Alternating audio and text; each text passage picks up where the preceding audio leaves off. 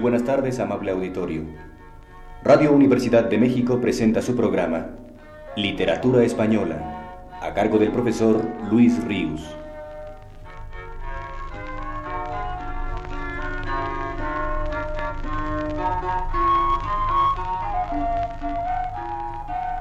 El profesor Ríos nos dice en su último texto.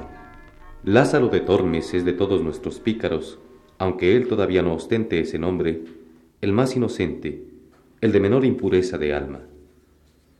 Todos aquellos a quienes ha servido sucesivamente, si exceptuamos al escudero, son moralmente mucho peores que él. Pero lo que resulta verdaderamente sorprendente de esta novela es que en tan escasas páginas como tiene su autor, haya creado personajes inmortales que han llegado a ser prototipos literarios de primera magnitud, pues no sólo nació de ella Lázaro, el principal desde luego de todos ellos, y el primer padre de toda una gloriosa generación de pícaros, el Adán del linaje picaresco, sino por lo menos otros dos grandes personajes más, el mendigo ciego, sádico y astuto, aunque con algunos asomos paternales, y sobre todo el escudero, pintura perfecta, llena de sugerencias y de complejidades, de una característica criatura española de entonces y aún de ahora, el hidalgo sin dinero y con honra, que percibe el mundo a una luz peculiar, rayana entre la realidad y la irrealidad.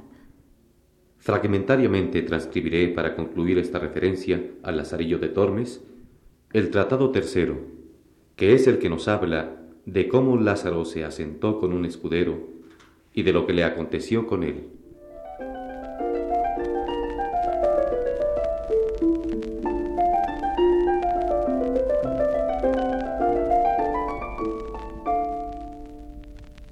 Andando así, discurriendo de puerta en puerta, con harto poco remedio, porque ya la caridad se subió al cielo, topóme Dios con un escudero que iba por la calle con razonable vestido, bien peinado, su paso y compás en orden.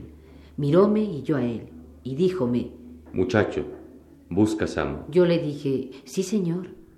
Pues vente tras mí, que Dios te ha hecho merced en topar conmigo.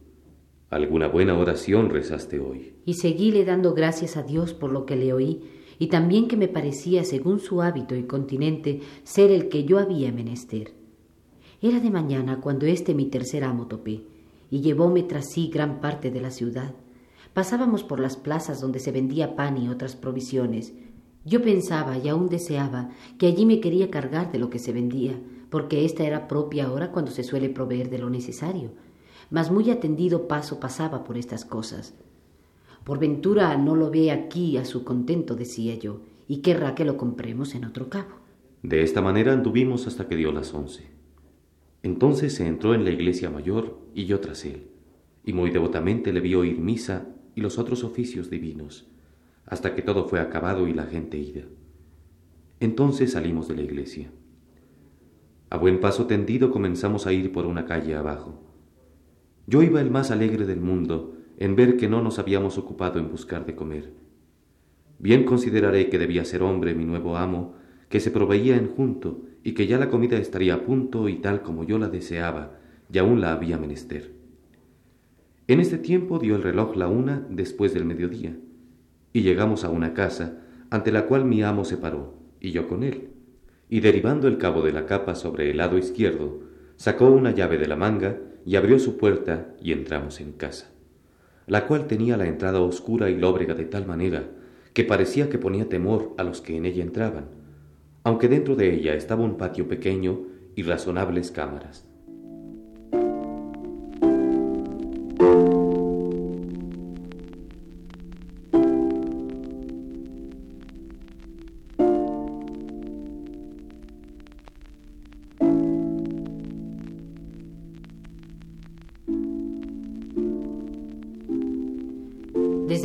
Desde que fuimos entrados, quita de sobre sí su capa y preguntando si tenía las manos limpias, la sacudimos y doblamos y muy limpiamente, soplando un pollo que allí estaba, la puso en él.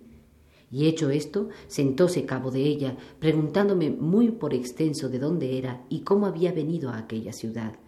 Y yo le di más larga cuenta que quisiera, porque me parecía más conveniente hora de mandar poner la mesa y escudillar la olla que de lo que me pedía. Con todo eso, yo le satisfice de mi persona lo mejor que mentir supe, diciendo mis bienes y callando lo demás, porque me parecía no ser para en cámara. Esto hecho, estuvo así en poco, y yo luego vi mala señal, porque ser ya casi las dos y no verle más aliento de comer que a un muerto. Después de esto, consideraba aquel tener cerrada la puerta con llave, ni sentir arriba ni abajo pasos de viva persona por la casa, todo lo que yo había visto eran paredes, sin ver en ellas silleta, ni tajo, ni banco, ni mesa, ni aun tal arcaz como el de Marras. Finalmente, ella parecía casa encantada. Estando así, díjome Tú, mozo, ¿has comido? No, señor, dije yo, que aún no eran dadas las ocho cuando con vuestra merced encontré. Pues aunque de mañana yo había almorzado, y cuando así como algo, hágote saber que hasta la noche me estoy así. Por eso pásate como pudieres, que después cenaremos. Vuestra merced crea, cuando esto le oí, que estuve en poco de caer de mi estado, no tanto de hambre como por conocer de todo en todo la fortuna serme adversa. Allí se me representaron de nuevo mis fatigas y torné a llorar mis trabajos. Allí se me vino a la memoria la consideración que hacía cuando me pensaba ir del clérigo, diciendo que, aunque aquel era desventurado y mísero, por ventura toparía con otro peor. Finalmente, allí lloré mi trabajosa vida pasada y mi cercana muerte venidera. Y con todo, disimulando lo mejor que pude, dije, Señor, mozo soy, que no me fatigo mucho por comer, bendito Dios. De eso me podré yo alabar entre todos mis iguales por de mejor garganta. Y así fui yo loado de ella hasta hoy día de los amos que yo he tenido. Virtud es esa, y por eso te querré yo más, porque el hartar es de los puercos, y el comer regladamente es de los hombres de bien. Bien te he entendido, dije yo entre mí. Maldita tanta medicina y bondad como aquestos mis amos que yo hallo hallan en la hambre. Púseme a un cabo del portal y saqué unos pedazos de pan del seno que me habían quedado de los de por Dios. Él que vio esto díjome Ven acá, mozo, ¿qué comes? Yo lleguéme a él y mostréle el pan. Tomóme él un pedazo de tres que eran, el mejor y más grande, y díjome Por mi vida, ¿Qué parece este buen pan? ¿Y cómo? ¿Ahora, señor, es bueno? Sí, a fe. ¿A dónde lo viste? Si es amasado de manos limpias. No sé yo eso, mas a mí no me pone asco el sabor de ello. Así plega Dios. Dijo el pobre de mi amo, y llevándolo a la boca comenzó a dar en él tan fieros bocados como yo en el otro. Sabrosísimo pan está, por Dios. Y como le sentí de qué pie cojeaba, dime prisa, porque le vi en disposición, si acababa antes que yo, se comediría a ayudarme a lo que me quedase. Y con esto acabamos casi a una, y mi amo comenzó a sacudir con las manos unas pocas de migajas y bien menudas que en los pechos se le habían quedado. Y entró en una camareta que allí estaba, y sacó un jarro desbocado, y no muy lleno, y después que hubo bebido convidóme con él. Yo, por hacer del continente, dije Señor, no bebo vino. Agua es, bien puedes beber. Entonces tomé el jarro y bebí, no mucho porque de sed no era mi congoja.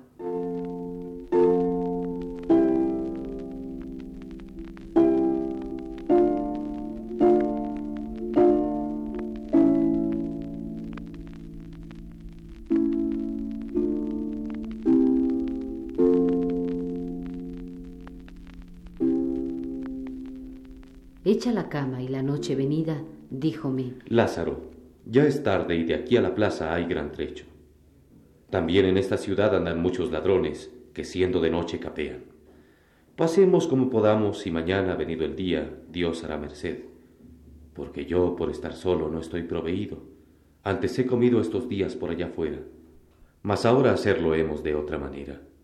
Señor, de mí ninguna pena tenga vuestra merced, que sé pasar una noche y aún más si es menester sin comer. Vivirás más y más sano, porque como decíamos hoy, no hay tal cosa en el mundo para vivir mucho que comer poco. Si por esa vía es, dije entre mí, nunca yo moriré, que siempre he guardado esa regla por fuerza y aún espero en mi desdicha tenerla toda mi vida.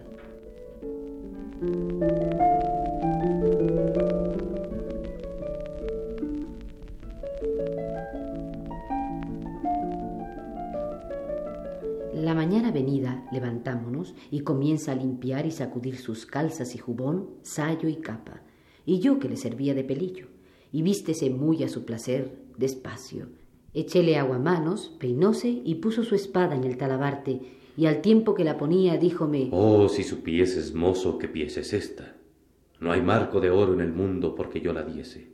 Mas así, ninguna de cuantas Antonio hizo no acertó a ponerle los aceros tan puestos como ésta los tiene. Y sacóla de la vaina y tentóla con los dedos diciendo ¿Vesla aquí? Yo me obligo con ella a cercenar un copo de lana. Y yo dije entre mí, y yo con mis dientes, aunque no son de acero, un pan de cuatro libras.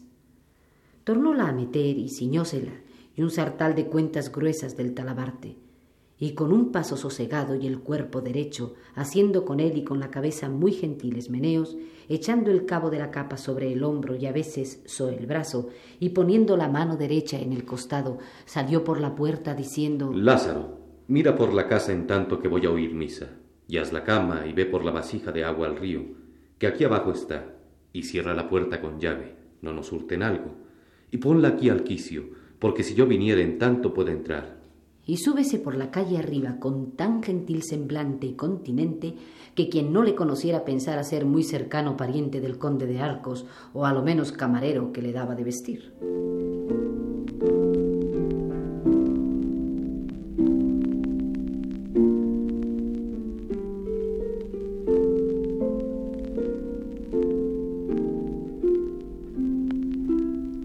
Desde que vi ser las dos y no venía, y la hambre me aquejaba, Cierro mi puerta y pongo la llave do mandó y tórnome a mi menester.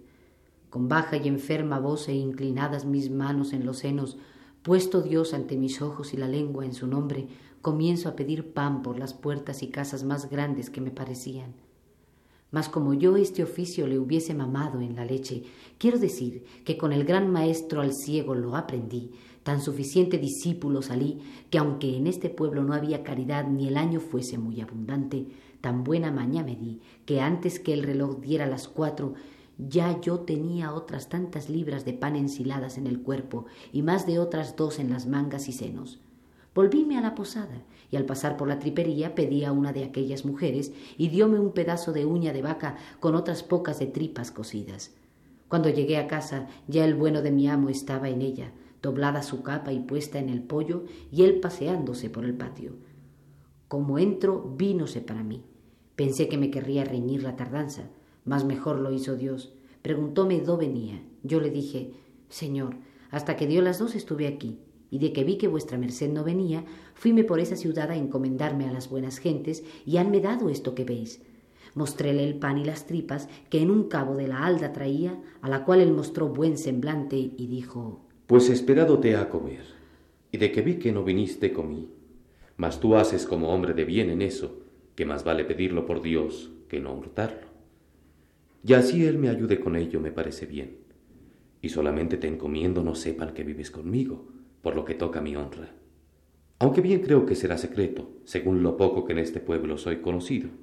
Nunca él yo hubiera de venir. De eso pierda, señor, cuidado, le dije yo, que maldito aquel que ninguno tiene que pedirme esa cuenta, ni yo de darla. Ahora pues come, pecador, que si a Dios place, pronto nos veremos sin necesidad.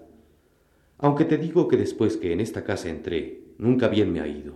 Debe ser de mal suelo, que hay casas desdichadas y de mal pie, que a los que viven en ellas pegan la desdicha. Esta debe ser sin duda de ellas. Mas yo te prometo, acabado el mes, no quede en ella aunque me la den por mía. Sentéme al cabo del pollo, y porque no me tuviese por glotón, callé la merienda, y comienzo a cenar y morder en mis tripas y pan, y disimuladamente miraba al desventurado señor mío, que no partía sus ojos de mis faldas, que aquella sazón servían de plato. Tanta lástima haya Dios de mí como yo había de él, porque sentí lo que sentía y muchas veces había por ello pasado y pasaba cada día. Pensaba si sería bien comedirme a convidarle, mas por me haber dicho que había comido, temíame no aceptar el convite. Finalmente yo deseaba a aquel pecador ayudase a su trabajo del mío y se desayunase como el día antes hizo, pues había mejor aparejo por ser mejor la vianda y menos mi hambre. Quiso Dios cumplir mi deseo, y aún pienso que el suyo, porque como comencé a comer y él se andaba paseando, llegóse a mí y díjome Dígote, Lázaro, que tienes en comer la mejor gracia que en mi vida había hombre, y que nadie te la verá hacer que no le pongas gana aunque no la tenga. La muy buena que tú tienes, dije yo entre mí, te hace parecer la mía hermosa. Con todo parecióme ayudarle, pues se ayudaba y me abría camino para ello, y díjele Señor, el buen aparejo hace buen artífice. Este pan está sabrosísimo y esta uña de vaca tan bien cocida y sazonada que no habrá a quien no convide con su sabor. Uña de vaca es. Sí, señor. Dígote que es el mejor bocado del mundo y que no hay faisán que así me sepa. Pues pruebe, señor, y verá qué tal está. Póngole en las uñas la otra y tres o cuatro raciones de pan de lo más blanco. Y sentóseme al lado y comienza a comer como aquel que lo había gana, royendo cada huesecillo de aquellos mejor que un galgo suyo lo hiciera. Con almodrote es este singular manjar. Con mejor salsa lo comes tú, respondí yo a paso. Por Dios, que me ha sabido como si hoy no hubiera comido bocado.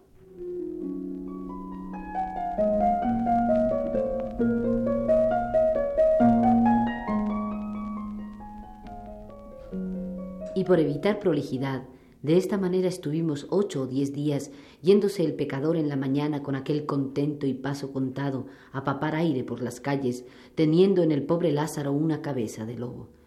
Contemplaba yo muchas veces mi desastre, que escapando de los amos ruines que había tenido y buscando mejoría, viniese a topar con quien no solo no me mantuviese, mas a quien yo había de mantener. Con todo le quería bien, con ver que no tenía ni podía más, y antes le había lástima que enemistad y muchas veces por llevar a la posada con que él lo pasase, yo lo pasaba mal.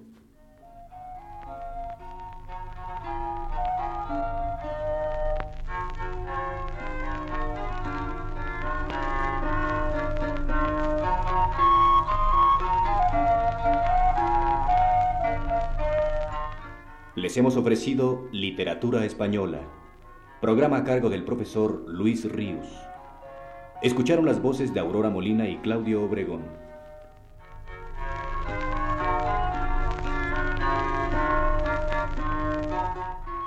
La invitación es para que escuchen otro programa de la serie el viernes próximo a la misma hora.